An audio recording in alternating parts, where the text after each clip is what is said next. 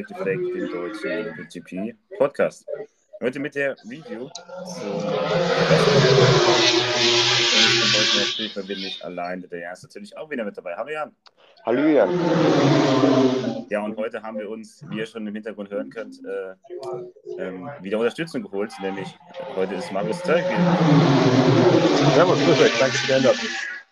Ja, der Markus, der ist gerade noch beim Test in IRS. Deswegen, ähm, wenn im Hintergrund mal so ein paar äh, Bikes vorbeifahren. Ähm, ist mein Fehler. Genau. Ähm, aber das äh, unterstützt hier ein bisschen die Soundkulisse im Podcast. Also, ähm, ja, und so MotoGP-Bikes, die kann man sich eigentlich auch ähm, gut anhören. Die machen ja auch richtig guten Sound. Aber weg vom Sound jetzt. Ähm, ja, wir sind hier, um das DRS-Wochenende zu, ähm, zu besprechen. Und da gab es einiges, ähm, worüber man reden konnte. Ähm, dann würde ich sagen, gehen wir direkt rein. Und zwar fangen an mit dem Sprint.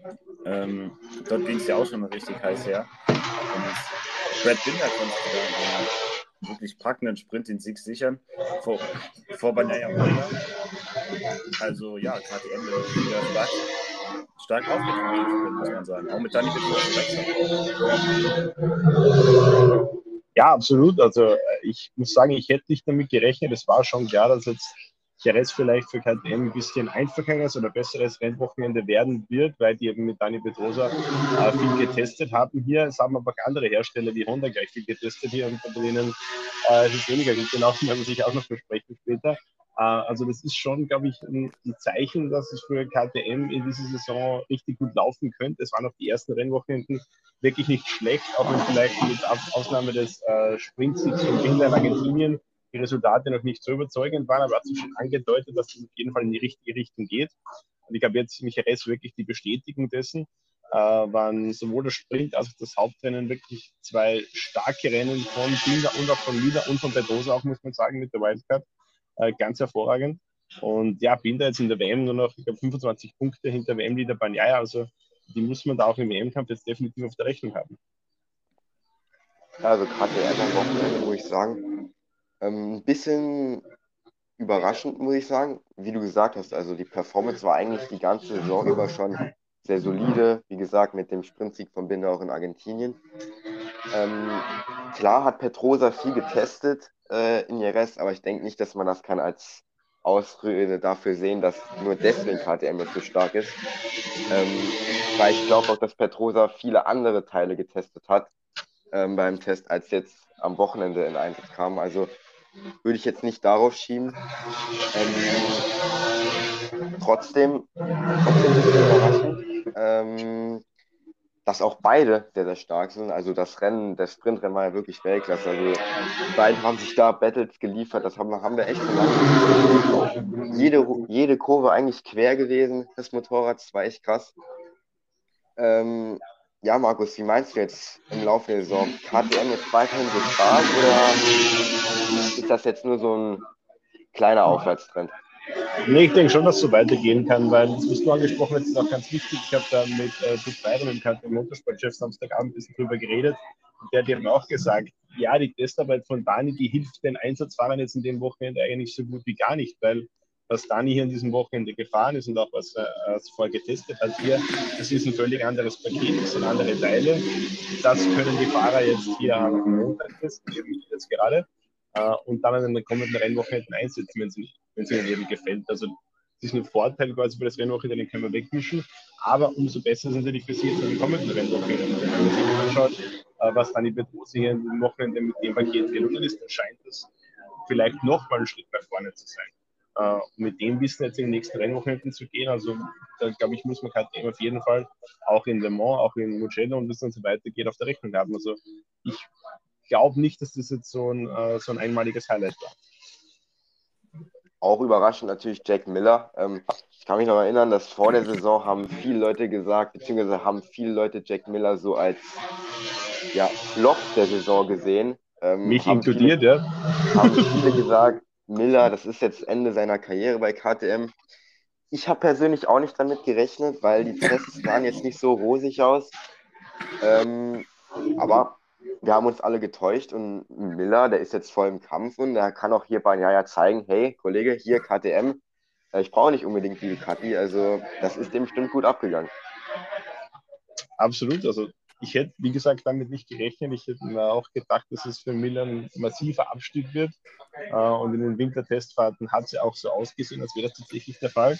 Äh, Wintertestfahrten hat der KTM generell sehr bescheiden, würde ich mal sagen, aber hat wahrscheinlich auch damit zu tun gehabt, dass man das Motorrad über den Winter doch nochmal massiv verändert hat. Äh, größere Veränderungen vorgenommen hat als andere Hersteller und dementsprechend ein bisschen mehr Zeit gebraucht hat, äh, um das neue Paket natürlich zu verstehen, um damit auf Touren zu kommen.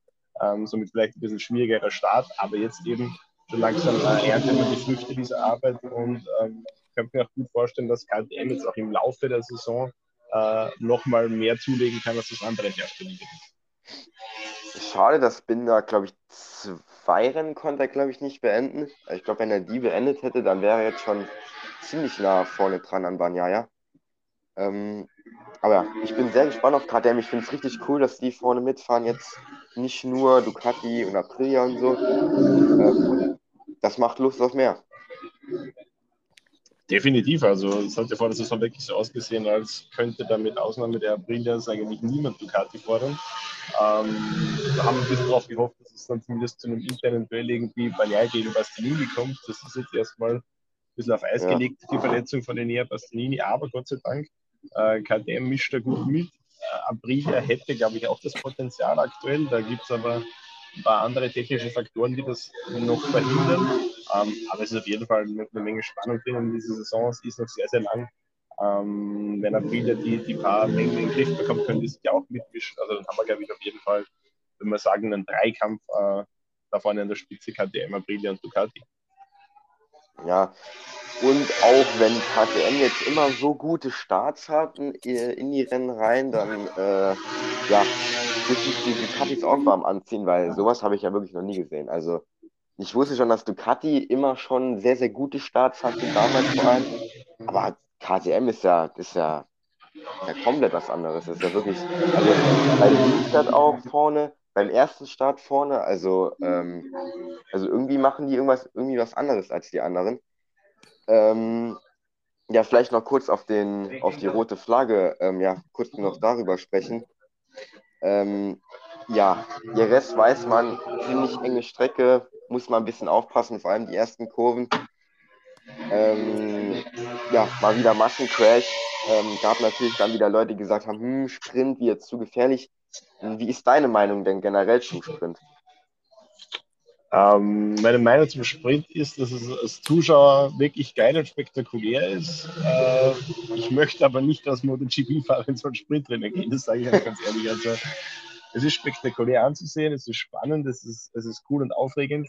Äh, ist aber für die Fahrer natürlich schon äh, eine heftige Nummer. Also wir haben da in den bisherigen Sprints mit Ausnahme von Austin, was relativ ruhig äh, über die Bühne ging, wirklich viele Zwischenfälle gesehen. Ähm, natürlich sehr aggressives Racing, weil jeder versucht, in diesen 10, 12 Runden, wie das halt auch immer sind, dann, ähm, dann möglichst schnell nach vorne zu kommen. Also es ist schon grenzwertig.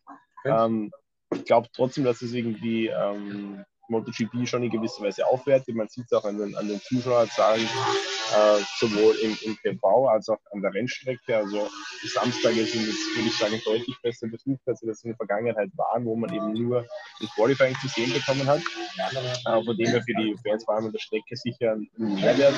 Ähm, was ich aber schon ein bisschen hart ist, ähm, früher war es jetzt so ein Rennwochenende, hat sich irgendwie schön gesteigert. Man hat Freitag mal die Trainings gehabt, das ist das Ganze mal ein bisschen losgegangen. Am Samstag das Qualifying, hat sich das ein bisschen gesteigert. Und Sonntag war dann eben der große Tag, der Grand Prix, der große Preis, da geht es um alles, das ist das Highlight. Und das ist halt jetzt irgendwie durch den Sprint am Samstag wird diese, äh, dieses große Hinfiebern auf das Rennen am Sonntag so ein bisschen rausgenommen. Also verwässert das Ganze so ein bisschen, das gefällt mir halt nicht so. Also früher, wenn ich am Sonntag aufgestanden bin und in die Strecke gefahren bin, hat es so richtig gekribbelt, weil geil, jetzt ist endlich Rennen. Und jetzt also, ja, okay, gestern haben wir auch schon Rennen gehabt, jetzt haben wir halt wieder ein Rennen. Ähm, das ist das, was, was ich so ein bisschen als den, den Nachteil der Sprint sehe, neben der, der Sicherheitsthematik. Aber ähm, wie gesagt, für, einen Fan vom Mehrwert her äh, auf jeden Fall äh, eine gelungene Neuerung, würde ich sagen. Ja, dann haben wir am Sprint äh, wieder einen Crash gesehen. Ähm, Morbidelli, der ähm, hat da ähm, ja, etwas getan, was Alex Marquez ja, sehr sauer aufstößen ließ. Aber sowas lässt sich natürlich äh, nicht vermeiden. Es sind halt es sind halt Crashes, Morbidelli wurde dafür auch bestraft, aber ja, Markus, wie siehst du das? Morbidelli jetzt auch in der Saison so ein bisschen up and down gewesen. Dann war mal, ähm, dann war mal komplett auf der Pace, in Argentinien war wieder da. Jetzt war auf einmal wieder ein bisschen weniger. Und jetzt macht er durch Crashen auf sich aufmerksam. Also Franco Morbidelli momentan auch in einer schwierigen Situation. Ja, Franco Morbidelli ist seit längerer Zeit schon in einer schwierigen Situation. Ähm, up and down, ja, ergebnistechnisch gebe ich dir recht, aber das Argentinien-Wochenende sehr gut. Äh, Argentinien hat aber auch äh, ein ganz besonderes Rennen, eine besondere Strecke, weil äh, Grip dort traditionell immer sehr schlecht ist, weil extrem wenig gefahren wird auf der Strecke. Äh, und wenn Grip schlecht ist, dann ist Morbidelli gut. Ähm, aber das kann, man, das kann man sich halt nicht für, für alle Rennwochenenden erwarten. Und jetzt hier äh, in Jerez hat man wieder, glaube ich, eher das gesehen, wo Franco Morbidelli aktuell steht, wo auch Yamaha insgesamt steht, muss man sagen. Das war ja auch für Fabio Quattraro ein ganz schlechtes Rennwochenende. Also ähm, dennoch muss man sagen, Quattraro holt eben deutlich mehr aus dem Paket raus als Morbidelli. Ähm, und ich würde sagen, der hat jetzt noch ein paar Rennwochenenden. Spätestens bis zur Sommerpause, glaube ich, muss er liefern. Äh, sonst ist seine Yamaha-Karriere in der MotoGP, denke ich, vorbei. Er hat der Vertrag nur noch bis Saison Ende 2023. Ähm, und wenn er bei Yamaha rausfliegt, muss er auch wirklich schauen, ob er in der MotoGP noch Platz kriegt. Denn die Leistungen, die er jetzt im letzten Jahr geboten haben, äh, das war nicht viel. Wir wissen alle, was er theoretisch kann. Ich meine, der Mann war 2020 Vize-Weltmeister, drei Rennen gewonnen. Also das, das, Talent, das Können von Franco Morbidelli steht außer Frage, aber er muss sich natürlich eben auch abliefern. Äh, und wenn ihm das jetzt im nächsten Rennen nicht gelingt, dann könnte es richtig, richtig eng werden. Ich glaube, da muss dann mal wieder der, der, der Doktor Valentin Rossi muss da mal wieder eingreifen, beziehungsweise hatte das ja schon ähm, hat er erzählt, dass er sich momentan sehr auf Morbidelli konzentriert, ja. ähm, viel mit ihm redet, um ihn auch die Spur zu bringen. Ähm, hat ja auch in Argentinien, wie du sagst, ganz okay funktioniert, aber auch aufgrund der Drittverhältnisse. Vielleicht wird sich Moment Morbidelli ärgern, dass nicht mehr im Brünn gefahren wird, aber okay. ähm, das stimmt. Ähm, ja, vielleicht kann Rossi ein bisschen helfen, aber ja, im Endeffekt muss er erst Motorrad fahren. Und es ist, wobei, Raskagiulu hat er jetzt auch getestet. Ähm, hast du da besonders was mitbekommen, was da so rausgekommen ist? Also ich habe nur mitbekommen, dass jetzt nicht so gut gelaufen ist, der Test. Ja, also man hat ein paar Zeiten gehört. Ich würde sagen, für einen, äh, für einen ersten richtigen Test, das hat ja letztes Jahr schon mal einen Test gehabt, aber das wird dann äh, regentechnisch relativ früh äh, abgebrochen. Ähm, es war ordentlich. Es war jetzt auf keinen Fall schlecht. Es war jetzt aber auch nichts, wo ich mir jetzt als Yamaha denken würde, uh, den muss ich jetzt sofort auf mein MotoGP-Bike setzen. Vor allem eben auch mit dem Wissen, dass Yamaha wahrscheinlich auch 2024 kein Grundteam haben wird, also erneut nur zwei Motorräder äh, in der Startaufstellung. Auf eins ist Fabio Quattraro und das zweite ist eben ähm, dann noch zu vergeben. Und wenn ich nur zwei Motorräder habe, dann ist es halt schon ein großes Risiko, äh, einen Rookie auf das zweite Motorrad mhm. zu setzen, weil der wird mal ja, mindestens eine halbe Saison brauchen, bis er wirklich auf Touren kommt. Sprich, von der Seite kriege ich überhaupt kein verwertbares Feedback, keine aussagekräftige Daten. Macht dann in der aktuellen Situation, in der sich Yamaha befindet, die ja wirklich eine schwierige ist, aus meiner Sicht keinen Sinn. Also äh, ich kann mir aktuell nicht vorstellen, dass das für 2024 äh, was wird mit, mit Topacas Catriolo. Ähm, ich denke, aus Yamahas Sicht wenn es möglich ist, wäre die richtige Entscheidung definitiv einen renommierten, einen routinierten MotoGP-Fahrer auf das zweite Motorrad äh, zu setzen. Die Frage ist natürlich, wen bekommt man? Mhm. Das Paket ist jetzt nicht so, so reizvoll für die Fahrer, muss ich sagen. Ähm, Gerüchte gibt es immer mal wieder um Jorge Martin, mhm. äh, der ja immer noch ein bisschen verstimmt ist, dass Enea Bastianini den Bergsplatz bekommen hat und eben nicht er. Äh, muss ich aber schon sagen, wenn man da jetzt mal den persönlichen Stolz rausrechnet, dann ist halt so eine äh, Ducati in Factory-Spezifikation, die er ja fährt bei Pramac, natürlich ein viel, viel, viel besseres Paket als eine Werks Yamaha wahrscheinlich. Also ähm, den Move könnte man, glaube ich, auch nur finanziell und über das gekränkte Ego argumentieren. Also äh, Yamaha in einer schwierigen Situation, man bräuchte einen guten, retournierten Fahrer, aber ob man den kriegt, ist mehr als fraglich. Was der Bastianini gerade angesprochen, ähm, ja, hat es probiert am Wochenende, ähm, muss dann dennoch wieder zurückziehen.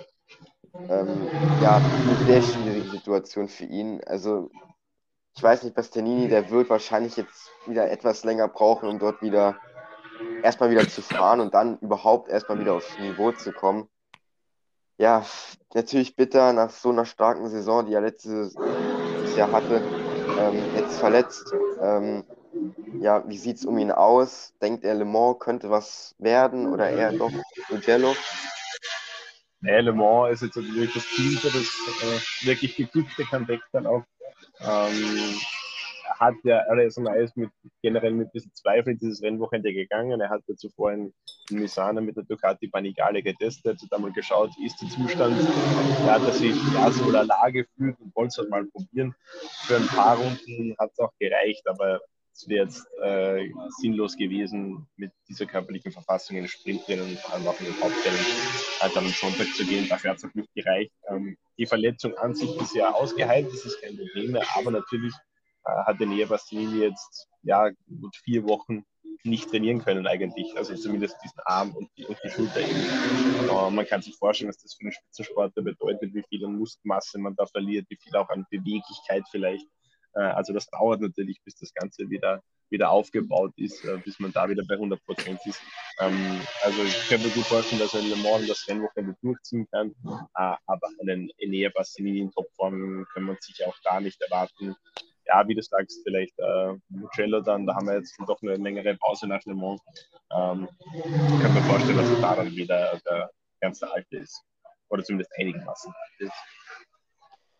Ja, sein Teamkollege Banyaya hat aus einem schwachen Start ins Wochenende dann doch ziemlich viel noch rausgeholt, würde ich sagen. Weil am Freitag sah es ja echt nicht so gut aus. Q2-Einzug verpasst. Ähm, aber da sieht man auch wieder, wie man sich kann übers Wochenende verbessern. Und äh, naja, muss ich sagen, auch Sprintrennen war schon sehr stark.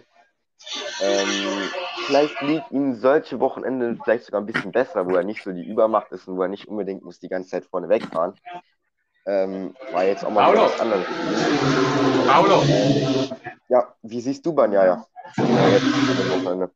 Also hast du müssen. Ähm, ja, das, was du angesprochen hast, äh, sehe ich so ein bisschen wie du. Er hat äh, etwas von, von seinem großen Lehrmeister, weil die Rossi, der ja oft auch Freitag, Samstag irgendwo rumgegrudelt ist und dann am ja, Sonntag stimmt. zum Rennen ja. war auf einmal da. Äh, und schon hat Francesco ja auch schon dazu gesehen. Ähm, sehr, sehr starkes Wochenende von ihm, finde ich. Vor allem eben auch, wenn man bedenkt, was vor zwei Wochen in Austin passiert ist. Äh, wieder mal ein schwerwiegender Fehler von ihm, Sieg weggeworfen dann auch ein bisschen komische Kritik an Ducati irgendwie, das Motorrad seit nicht verdient, hat er sich irgendwie auch in eine komische Gasse rein äh, manövriert. Äh, aber jetzt hier in Jerez wirklich gut zurückgekommen. Ähm, die Verhältnisse am Sonntag im Rennen waren nicht einfach. Wir haben es gesehen, viele Stürze, hohe Asphalttemperatur. Ähm, da so kurz vor Ende nochmal die Attacke gegen Winter zu reiten, die wirklich gut durchzubringen und dann auch die letzten Runden unter schon großem Druck von Winter äh, so standzuhalten, das fehlerfrei zu Ende zu fahren. Also das war schon äh, absolut äh, weltmeisterliche Leistung. Es ist halt Becker Banaya, wie wir ihn kennen. Ein Wochenende äh, katastrophale Fehler und dann am nächsten halt wieder absolut großartig äh, perfekte, perfekte Rennen äh, gefahren. Es ist halt, wenn, wenn ihm das, was er hier geschafft hat, wenn ihm das einfach öfter gelingt als diese Fehler, die er in, in, äh, in Austin gemacht hat, dann ist er ganz schwer zu schlagen. Aber ähm, das ist halt etwas, was er bis jetzt noch nicht geschafft hat, eben diese Konstanz reinzubringen, sein Leistungsvermögen auch wirklich Rennwochenende für Rennwochenende abrufen zu können.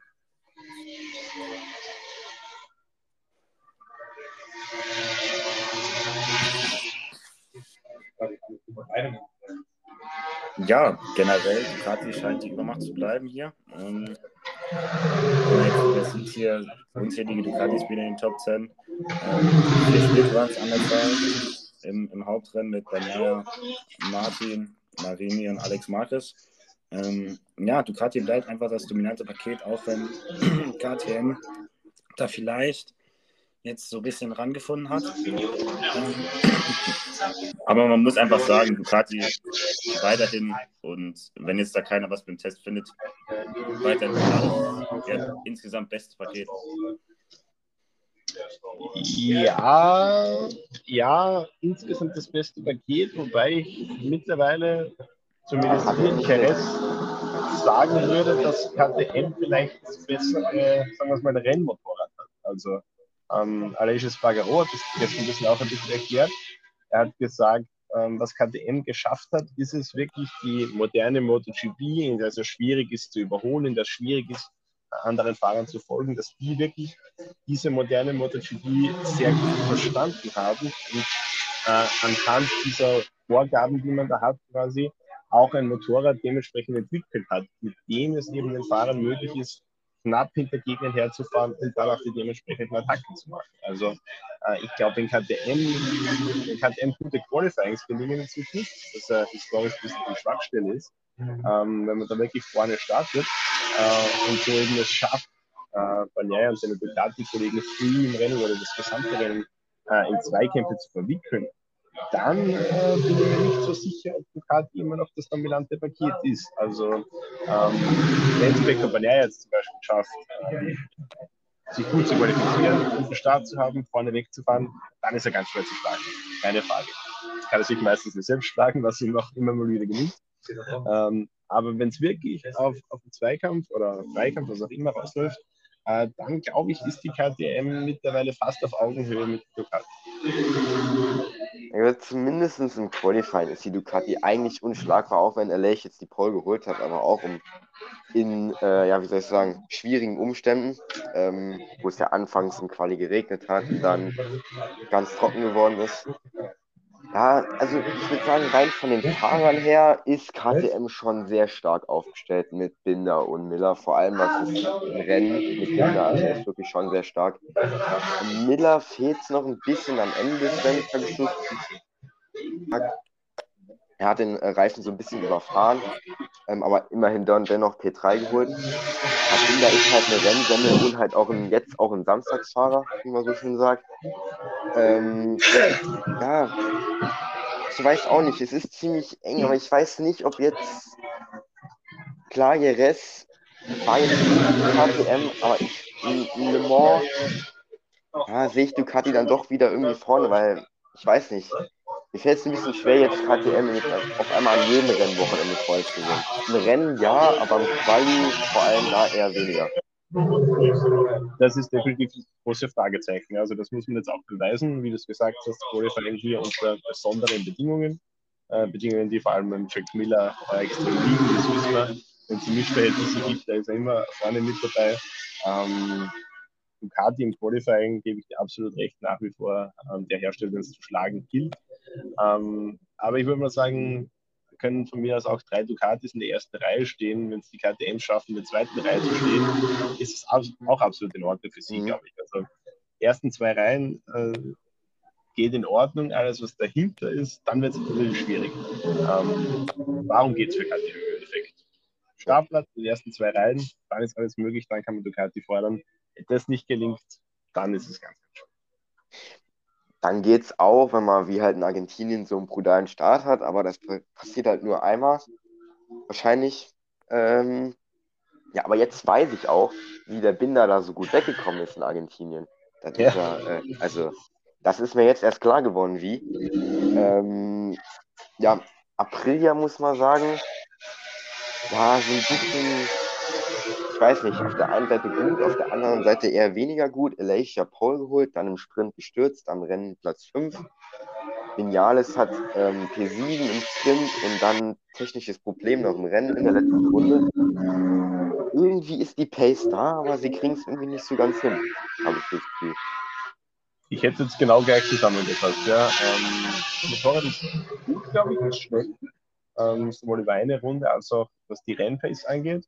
Ähm, sie haben aber immer wieder Probleme mit den Right-Height-Devices, ähm, Defekte, das nicht richtig funktioniert. Das ist ein großes Thema. Ähm, genial ist gestern die Kette gerissen, sagt, das ist mal ein ungewöhnlicher Defekt, der passiert alle paar Jahre mal irgendwo bei einem Hersteller. Das glaube ich, kann man jetzt nicht wirklich einrechnen.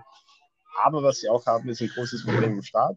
Ähm, mhm. Mary Cunales haben wir sowieso gesehen. Der hat in diesem Wochenende, glaube ich, ungefähr 300 Starts geübt, quasi in viel gebracht, das aber auch nicht. Ähm, Alexis Bagaros Starts waren jetzt auch nicht berühmt. Wir haben vier Starts gesehen in diesem Rennwochenende. Jedes Mal chancenlos gewesen gegen die KTM. Sie hat auch gestern dann erklärt, hat gesagt, wir haben viel rumgedoktert irgendwie. ähm, am Setup für die, für die Starts, hat aber auch alles nichts gebracht. Also da muss man wirklich dran arbeiten, denn die Starts sind in der aktuellen MotoGP wahnsinnig wichtig. Äh, da kann man sich wirklich, oder da muss man sich eigentlich ähm, die bestmögliche Position schaffen für das restliche Rennen, weil es dann eben relativ schwierig ist zu überholen und wenn man da am Start schon äh, viele Positionen verliert, äh, da macht man sich halt eine, selbst eine sehr schwere Aufgabe und umgekehrt, wenn man im Start sehr viele Positionen gut macht, macht man sich das relativ viel leichter. Also ähm, solange man das nicht in den Griff bekommt bei April, dann glaube ich, wird man da keine, äh, keine Chance haben, regelmäßig vorne mitzunehmen. Vor allem bei ähm, Vinales fällt mir auf, also als das erste Rennen in Portugal war ja Platz 2. Mhm. Ähm, er sagt immer in den Interviews, jedes Mal, die Pace ist gut, die ist immer gut. Immer. Ja. Aber dann, Quali ist halt dann nix und dann am Ende wird er irgendwie siebter, Neunter, Achter, immer so in dem Bereich. Aber äh, hm. normalerweise ist Vinales ja auch so ein bisschen für seine Qualifying also seine guten Qualifyings. Ähm, wahrscheinlich jetzt die April ja nicht so das perfekte Bike dafür. Ähm, ja gut, jetzt zwar Pole, aber wie, wie, du gesagt hast, unter schwierigen Umständen. Ach, Vinales, ich werde aus dem Kerl einfach nicht schlau, muss ich ehrlich sagen. Also mal Flop, mal Flop, alles mit dabei ja, ist dem keiner so wirklich schlau. Ich glaube, er wird selbst manchmal nicht so richtig schlau aus sich. Ähm, ich tue mir auch wahnsinnig schwer jetzt irgendwie, also es gibt sehr viele Fahrer, wenn man mit denen redet, nach einem Rennen, nach dem Qualifying, nach dem Sprint, was auch immer, ähm, da weiß man sofort, woran man ist. Entweder es war ein guter Tag, es war ein schlechter Tag. Ähm, Merrick ist aktuell so, ist immer super ja, ich bin zwar heute nur Zwölfter geworden und habe im Vergleich zu Qualifying sieben Positionen verloren, aber die Pace war da. Und war ja, das meine ich. Ja. Und, und, da denke ich mir halt, das, das, kann nicht, das kann nicht sein Ernst sein. Das meint er nicht so, weil ich meine, das ist ein Mann, der hat, weiß nicht, wie viele MotoGP-Rennen gewonnen, einige. Äh, hat er schon Chance auf WM-Titel. Das kann nicht sein Anspruch sein. Das ist nicht sein Anspruch. Ich habe aber das Gefühl, dass er weil er ja in der Yamaha-Zeit gerade am Ende wirklich so ein kompletter Stinkstiefel war teilweise und äh, dass er im Endeffekt zu dieser Trennung auch mit Yamaha geführt hat, dass er da aktuell versucht, das ein bisschen äh, überzukompensieren quasi äh, und da versucht, äh, bewusst positive Stimmung zu schaffen, ähm, Dinge vielleicht auch ein bisschen schön zu reden ob das der richtige Weg ist, weiß ich aber auch nicht. Also es geht natürlich nicht so, wie es bei Yamaha gemacht hat, dass man da in Assen Zweiter wird und ein Gesicht sieht, als wäre da gerade jemand gestorben. Äh, aber da jetzt nach Ergebnissen, die eben nicht sein Anspruch sein können, zu sagen, ja, ist eh alles toll, äh, das ergibt halt auch keinen Sinn. Also ich glaube, man muss da schon einen richtigen Mittelweg finden. Man kann loben, das und das und das war gut, aber man kann auch mal sagen, hey, das ist ein Problem, daran müssen wir arbeiten, das ist kacke, und wenn wir das nicht lösen, dann wird es nichts. Also, äh, dieses, dieses Recht hat ein, ein Fahrer seines Formats auch. Also ähm, ich glaube, dass sich Vinales einfach ein bisschen schwer tut, äh, in dieser Position quasi so ein Team ja, zu führen, mehr oder weniger. Aleix Spargaro macht das sehr gut. Nennen, sich ja, nennen sie auch äh, ehrfürchtig den Capitano, also ähm, der hat das wirklich geschafft, das Team auf seine Seite zu reißen, auch klar aufzuzeigen, in welche Richtung es gehen muss, wo man arbeiten muss. Äh, und das fehlt, glaube ich, Mary Jahres. Also würdest du sagen, dass er schon seine Mentalität, also so von Yamaha zu Aprilia, schon deutlich geändert hat? Also, ähm, ich meine, wir sind ja nicht live dabei bei den Interviews, wenn du das jetzt vergleichst zu Yamaha-Zeiten. Ich glaube nicht, dass es geändert hat. Ich glaube, dass es einfach nur nicht zeigt das ist eben das, worauf ich hinaus will. Ich glaube, dass der immer noch der gleiche Typ ist, immer noch ein wahnsinnig ehrgeiziger Fahrer ist und das auch zu Recht, weil er für mich der, der talentiertesten Piloten ist. Ähm, und ich kann mir nicht vorstellen, dass der mit der aktuellen Situation unzufrieden ist. Aber ich glaube eben, mit den Lehren aus der Yamaha-Krise damals, aus der Trennung, ähm, nimmt er sich da vielleicht ein bisschen zu sehr zurück, äh, ist er ein bisschen zu äh, nachsichtig vielleicht, ähm, zumindest nach außen. Ja, gut. Jetzt im Hauptrennen, ähm, sein, ja gut, ist jetzt nicht genau sein Teamkollege, aber halt Miguel Oliveira, ähm, ja, der Unglücksrabe der bisherigen Saison, ähm, jetzt schon wieder ähm, verletzt aufgrund ähm, des Crashs am ersten Start. Ähm, gut, da gibt es ein bisschen was zu bereden. Also auf der einen Seite wie geht's Oliveira? Also ähm, er hat, ich habe mitbekommen, dass seine Schulter ist irgendwie ausgekugelt gewesen. Genau, ja, die wurden dann wieder eingerenkt. Ähm. Ist jetzt vorerst mal für unfit erklärt äh, von den Rennärzten. Also wenn er Le Mans Comeback geben will, ähm, dann muss er eben äh, vorher den Medical Check absolvieren. Heute fährt er nicht über den Test. Ähm, ich denke schon, dass es bis Le Mans wieder, wieder klappen sollte. Äh, aber wie du sagst, wenn ich unglaublich für ein Pech gehabt äh, in dieser Saison. In Portugal und die Position mit Marc Marquez war absolut nichts dafür konnte. Äh, hier kann man auch keinen Vorwurf machen, äh, zweimal mit einer Verletzung davon. Also das ist schon richtig, richtig bitter. Ja, das kann man aber natürlich auch nochmal aber der hat ja eine Longlap Penalty für diese Aktion bekommen äh, ja, also finde ich ehrlich gesagt Quatsch, weil er konnte dafür nichts, es war einfach kein Platz da. Äh, also ziemlich unfaire Longlap Penalty, der er da bekommen hat. Ähm, er konnte nichts für und ähm, ja, da musste er sie nochmal absetzen, weil er über den weißen Strich beim, beim Rausfahren, beim Rausfahren des Longlap. Äh, ja, also die Rennleitung ist immer so ein bisschen für Überraschung zu haben. Äh, ja, äh, Rennleitung muss man in dem Fall sagen, ist nicht der richtige Begriff. Stewards äh, sind verantwortlich für die Strafen. Rennleitung ähm, registriert die Vorfälle mal, gibt es dann die Stewards weiter und schaut dann, die Stewards schauen dann eben, ob es eine Strafe dafür geben soll oder nicht. Ähm, für die Kollision eine Longe Penalty zu geben, meiner Meinung nach absoluter Blödsinn. Das ist für mich der Inbegriff eines Rennunfalls. Äh, Quadraro hat Oliveira auf der Außenbahn, Bezecchi auf der Innenbahn, wird eingequetscht, es kommt zu einer Kollision. Äh, ist eine wahnsinnig enge Kurve hier, Startphase. Äh, da kann so was passieren, haben eigentlich alle Fahrer gesagt, sogar Bezecchi, der direkt unter dem Gegner war, gesagt, ja, soll nicht hinter Quadraro. Ähm, wir haben gestern mit fast allen Fahrern über diesen Zwischenfall gesprochen. Ähm, John Mir, der hat nur gelacht, als wir gesagt haben, dass Quadraro eine neue Penalty bekommen und hat äh, Alex Marquez das gleiche. Also äh, Fahrer sind sich da relativ einig, dass das äh, eine eigentlich lächerliche Strafe war. Ähm, die Teamführung ist ja dann anschließend auch zu den Stewards gegangen und wollte eine Erklärung, wofür genau war jetzt die Strafe. Ähm, die konnten die Stewards nicht liefern. Ähm, haben dann auch zugegeben, also sie sind ja mittlerweile selber nicht mehr so sicher, ob das die richtige Entscheidung war. Äh, aber sie haben halt da so einen Stress gehabt, also das waren sie ja durchbringen wollten und ja, da ist vielleicht ein Fehler passiert.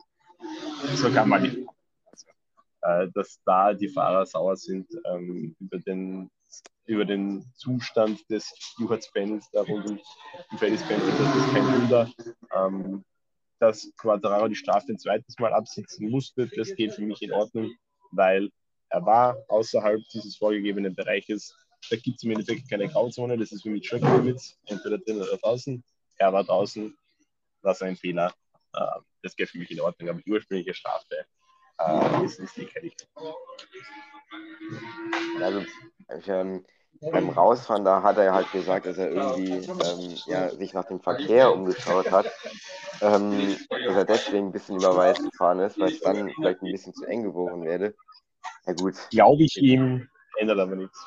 Ja. okay, das stimmt, ja. Ähm, gut, am Ende P10 ist, denke ich, noch eigentlich sogar noch okay. Top 10 nach zweimal Longlap. Ähm, immer noch vor Movidelli, muss man sagen. Ähm, der aber auch keine Longlap hatte? Der, ja, genau. Ähm, ja, also mehr ist einfach nicht gegangen. Also er hatte auch wieder Probleme mit den Reifen drüben, konnte auch überhaupt nicht überholen. Ähm, da frage ich mich dann auch, warum so ein ja auch kann nicht überholen, aber dann so ein Binder, der kann dann eine Runde hinten dran fahren, da waren ja ohne Probleme eigentlich. Zumindest mal eine Runde. Ähm, ja, aber im Großen und Ganzen ist einfach nicht mehr gegangen. Und es ist einfach schon traurig zu sehen, dass Paderau, der ja schon so oft gewonnen hat, Nieres, ähm, jetzt auf einmal Zehnter wird, absolut keine Chance hat. Sein schlechtestes Qualifying Ergebnis ähm, erzielt hat mit Platz 16. Also da läuft er ich weiß nicht. Also Jerez ist immer eine Yamaha-Strecke gewesen, immer. Ja. Und jetzt auf jetzt auf einmal nicht mehr. Also es ist wirklich schlimm mit anzusehen. Ja, also es scheint ein bisschen so und die Fahrer haben uns das auch einigermaßen bestätigt in diesem Wochenende, dass es Yamaha zwar geschafft hat, die Schwächen ein bisschen auszubessern. Also die Schwächen sind jetzt nicht mehr ganz so schlimm, nur dafür sind sämtliche Stärken weg. Das ist halt, Theresia war eine Strecke, wo Yamaha immer verliert hat. Also ich glaube 2020 im ersten Rennen hier hat man Zweifachsieg gefeiert und jetzt eben sowas von chancenlos. Also schlechteste Herstellung an diesem Wochenende. Das ist so kurze Zeit, das ist halt schon wirklich eine dramatische Entwicklung. Ähm, da kann man nicht viel schönreden. Äh, fehlt momentan eigentlich an allen. Sie sind über eine schnelle Runde nicht stark genug. Dementsprechend gibt es zwei schlechte Qualifying, also schlechte Startplatzierungen. Äh, und sie sind auch im Rennen eben nicht in der Lage, äh, anderen Fahrern zu folgen, dann zu überholen. Das, was man vorhin angesprochen hat, das äh, kann man so stark machen. Also da ist momentan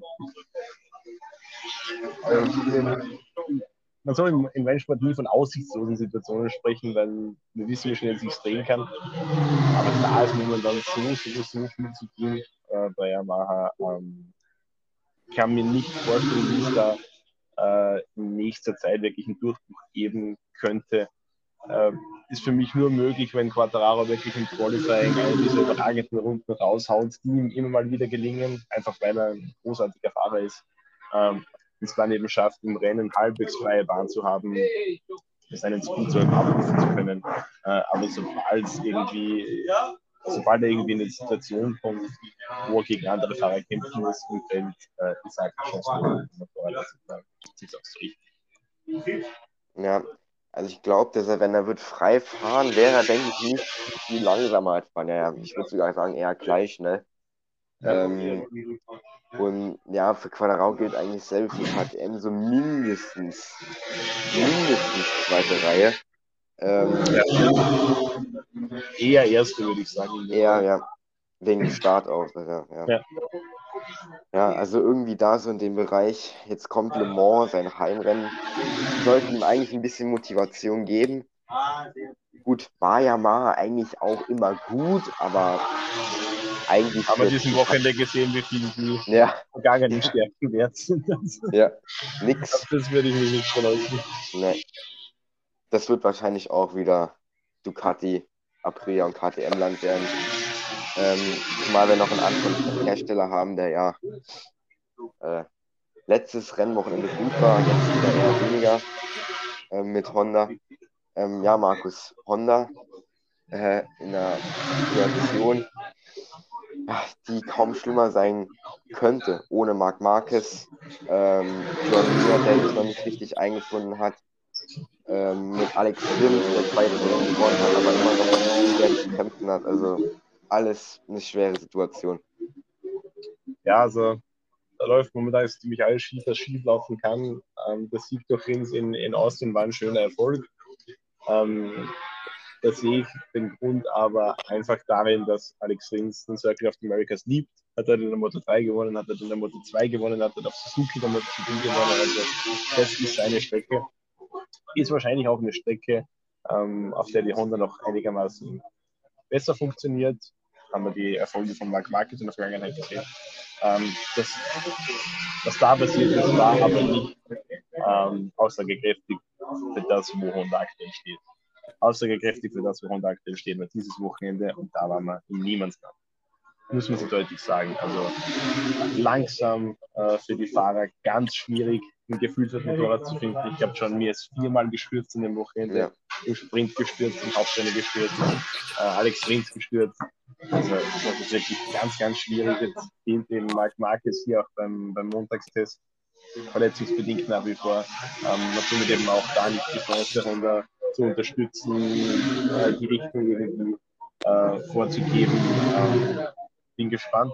War jetzt auch nicht in der Boxengasse unten, werde dann gleich mal runterschauen, was Honda so an neuen Teilen mitgebracht hat. Ich weiß, ähm, das Paket, das Stefan Bradl letzte Woche mit der Wildcard gefahren ist, ähm, da werden Teile jetzt an John Mir und Alex Lund gehen, glaube ich, die sich das mal ein bisschen anschauen können. Aber bezweifle jetzt, dass da wirklich was dabei ist, äh, das den ganz, ganz großen Schritt nach vorne bringt. Ähm, ich glaube, die Saison 2023 ist eine weitere, die Honda abschreiben kann. Ähm, Besten draus machen wird, hoffen, dass 2024 besser wird, aber dass mit dem Paket, dass man aus dem Paket noch wirklich genug rausholen kann, äh, um da in der Saison wirklich regelmäßig vorne mitzumischen, kann ich mir feststellen. Ja, Marc Marquez ja auch eine spezielle Pressekonferenz gehalten, ähm, wo er ja erzählt hat, dass er jetzt nicht starten, an den Start gehen wird in Rest, weil sonst, wenn er wieder wird verletzt, wird eine Karriere wäre, ähm, ähm, laut den Ärzten. Und ja, was hast du da noch so genaueres mitbekommen? Ja, also im, im Wesentlichen das, was du gesagt hast. Ähm, Mittelhandknochen ist ein sehr kleiner Knochen. Das ist eine kleine Fraktur auch im Endeffekt. Äh, aber der Mittelhandknochen ist ganz entscheidend für die Stabilität der Finger. Ähm, und die erste Operation ist gut verlaufen, alles planmäßig. Nur wenn jetzt eben noch mal was passiert wäre, dann müssen wir gar nicht von einem, von einem äh, Sturz reden. Also allein der Druck, der da am Lenker eben lastet, am zum Beispiel, hätte gereicht vielleicht, um diese Platte oder die Schrauben da wieder zu lösen. Ähm, und wenn das passiert wäre, dann hat die Ärzte gesagt, dann kann es sein, dass der Knochen nie mehr richtig wird. Und dann kannst du deine Karriere abpacken, weil man kann sich vorstellen, wenn der Daumen instabil wird. Das ist der wichtigste Finger im Endeffekt. Hier hat man oben drüber und der Daumen krallt sich unten rum quasi um, um den Lenker. Äh, und wenn der nicht mehr hält, dann kann man es lassen. Äh, und das ist Marc Marquez äh, relativ klar geworden. Ähm, bei ihm hat das sicher auch ein Umdenken stattgefunden nach dem verfrühten Comeback 2020, für das er einen sehr großen Preis bezahlt hat. Ähm, da ist er wirklich sehr, sehr behutsam zur Sache gegangen. Äh, sein, sein Ärzteteam, das er da ja seit einiger Zeit jetzt in, in Madrid hat, ähm, die haben ihm gesagt, es ist zu früh. Das Ganze wurde dann nochmal ähm, Rücksprache gehalten in, mit der Mayo Clinic in den USA, wo jetzt die vierte und letzte Operation stattgefunden hat, auch ganz renommierte Institution. Äh, die haben auch gesagt, kommt zu früh. Und das persönliche Umfeld von Mark Marquez hat eine Rücksprache gehalten mit dem Red Bull F Performance Center. Red Bull, der persönliche Sponsor von Mark Marquez, die haben da auch wirklich ein sehr gutes Ärzteteam. Auch die haben gesagt, es ist zu früh, es waren sich alle einig und da war für ihn klar, es bringt nichts, bringt ja auch aufgrund der aktuellen, äh, sagen wir mal, der aktuellen Konkurrenzfähigkeit der Honda nichts, äh, was will er da jetzt ein verfrühtes Comeback geben für einen fünften, zehnten Platz, äh, ist sinnlos. Damit vielleicht die Karriere aufs Spiel zu setzen. Also definitiv die richtige Entscheidung, das äh, ausheilen zu lassen. Le Mans ist das nächste Ziel. Ob es wirklich so ist, ob das Comeback da klappt, wissen wir noch nicht, aber ähm, ich glaube, Marc Marquez weiß, die Saison ist, was den WM-Titel angeht, gelaufen. WM-Titel ist das einzige, was zählt für ihn. Marc Marquez macht hier nicht mit für den fünften WM-Rang. Ähm, somit, äh, ja, neuer Angriff 2024 mit 100. Und wenn es dann nichts wird, kann ich mir vorstellen, dass es 2025 auf ein anderer Motor wird. Aber bis dahin ist noch eine Weile. Ja, es wird auch interessant, ähm, wie es dann weitergeht mit Marc Marquez, wenn der wirklich soll den Hersteller wechseln. Ähm, das wird auf jeden Fall noch sehr interessant werden. Also da bin ich mal sehr gespannt, wie das verlaufen wird. Ähm, ja, Corona ist natürlich eingesprungen. Ähm, hat das, denke ich, ganz ordentlich gemacht. Ähm, ist im Wochenende eigentlich immer schneller geworden. Und der Fahrer aus der World Superbike, also ja, kann man ihm keinen Vorwurf machen. Ist ja schön, dass er eingesprungen ist. Da habe ich jetzt mal eine Frage.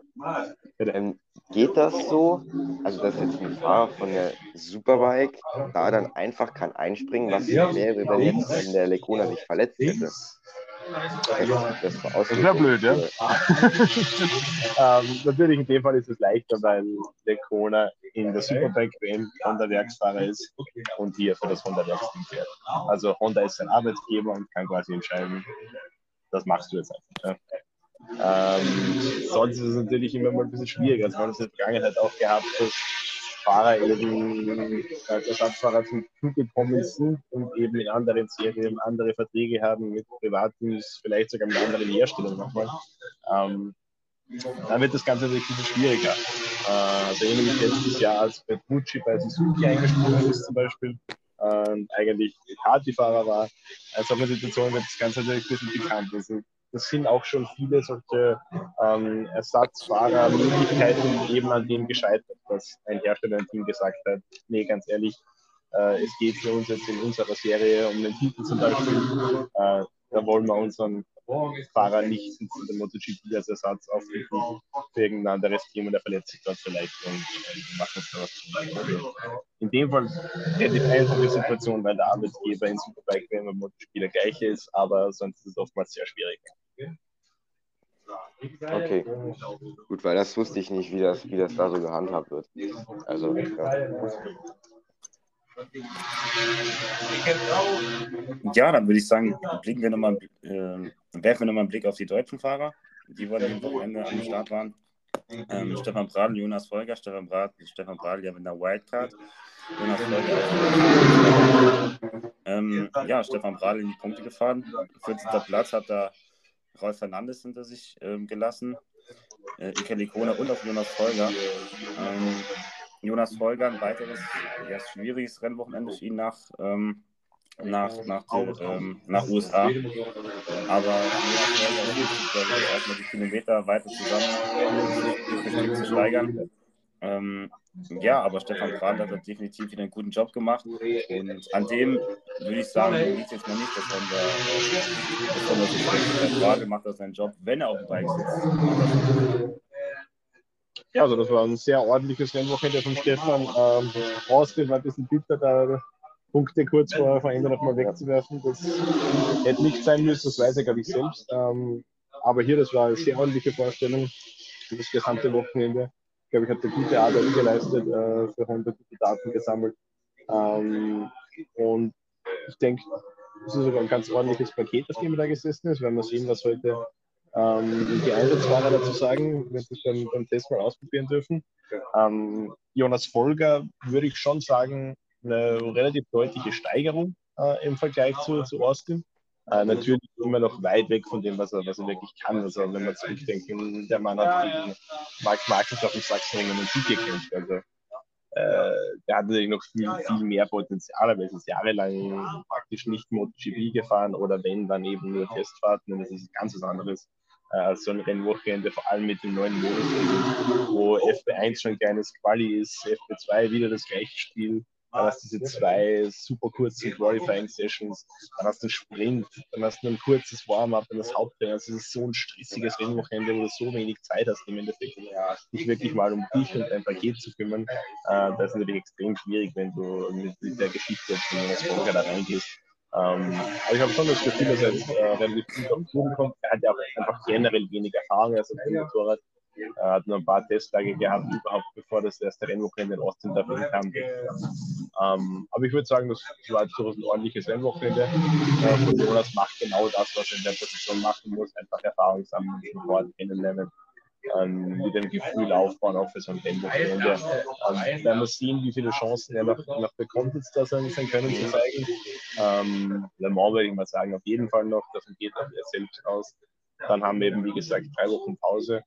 Äh, dann ist Mugello, was man jetzt hört von, von Boris Bagaro, äh, glaube ich aber, dass er schon noch ein paar äh, verpassen wird. Also er hatte schon übel erwischt äh, mit dem Kieferbruch und äh, alles zusammen. Der hat jetzt auch seit ja, einem Monat oder über einem Monat liegt er nur rum im Endeffekt. Also der kann nichts trainieren, der kann gar nichts machen, konnte jetzt äh, mehrere Wochen lang äh, vor der Kieferoperation nur Suppe essen. Also das ist ja kein, äh, kein Zustand, in dem ein, ein, ein, Sportler quasi seine, seine Form halten kann. Also der wird äh, körperlich nicht nur verletzungsbedingt, sondern auch was die Kondition, was Kraft angeht, völlig am Boden sein.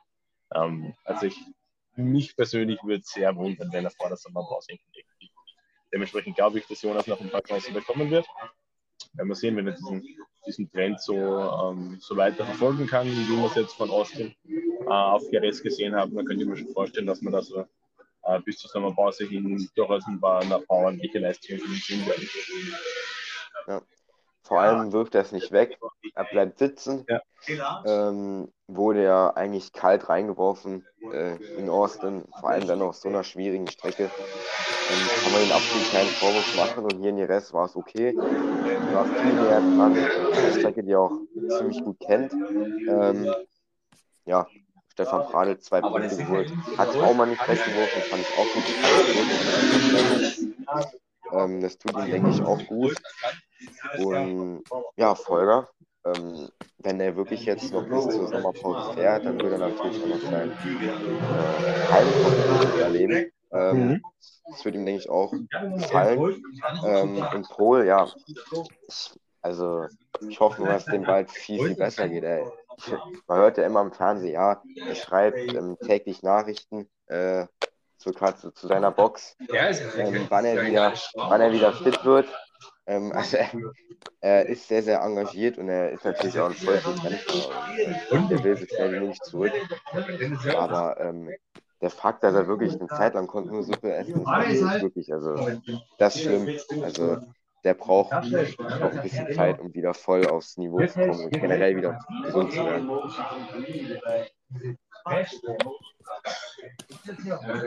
Ja, dann würde ich sagen, gucken wir noch auf den WM-Stand. Ähm, nach, dem, nach dem Rennen hier in Jerez, dort hat sich wieder ähm, was verändert. Und zwar führt Banea die, die WM an mit 22 Punkten Vorsprung.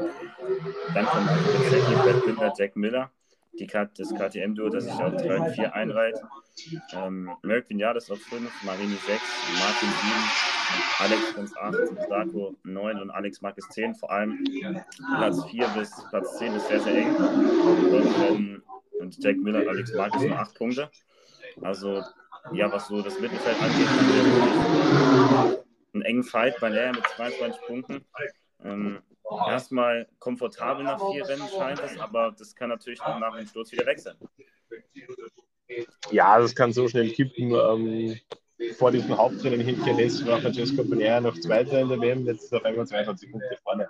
Also das kann sich ganz schnell wieder drehen. Es ist noch, sind noch jetzt über 600 Punkte zu vergeben, wenn ich jetzt mal richtig gerechnet habe, oder um die 600 Punkte zu vergeben in der Saison, wenn ich richtig gerechnet habe.